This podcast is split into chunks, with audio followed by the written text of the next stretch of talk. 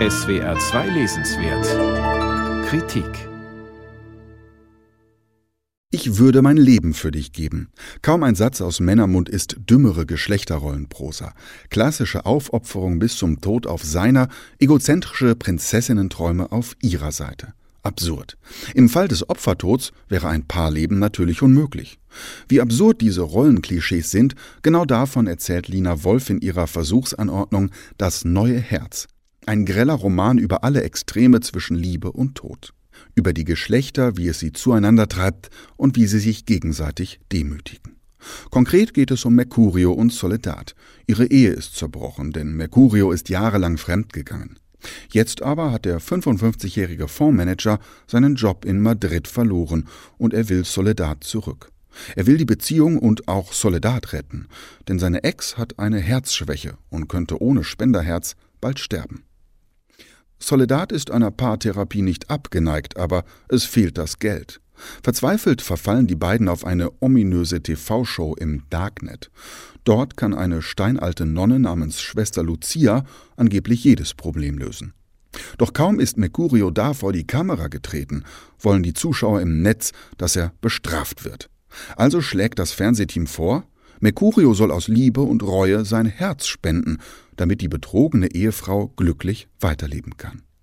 Den ziemlich surrealen Vorschlag will das Fernsehteam tatsächlich umsetzen und will Mercurio gefangen nehmen, aber der kann flüchten.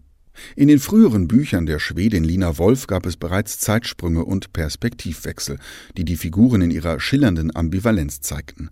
Ähnlich, allerdings weniger verwirrend geht es im aktuellen Roman zu.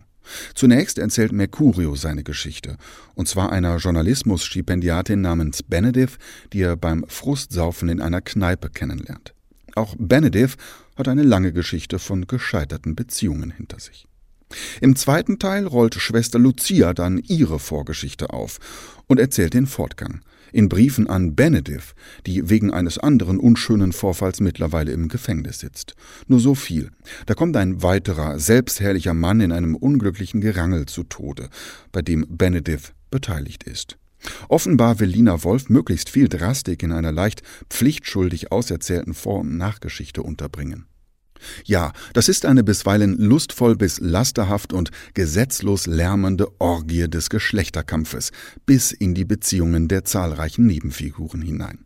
Da missbrauchen Männer Frauen, da sperren Frauen einen Mann in einen Schweinestall, da terrorisieren geschiedene Frauen ihre Ex-Männer.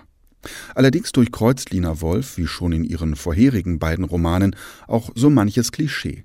Schwester Lucia ist überraschenderweise Fan des Patriarchats, ihr junger Klosterdiener wiederum Anhänger einer diversitätsgeleiteten Identitätspolitik. So pendelt der Roman also zwischen überbordender Detaillust und skurriler Komik.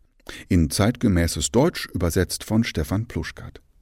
Bravourös kann Lina Wolf aus der Männerperspektive erzählen, ebenso aber auch aus der Perspektive der Mitvierzigerin Benediv, die sich ob einer älteren Frau grämt, deren Körper attraktiver ist als der ihre. Überhaupt die Körper.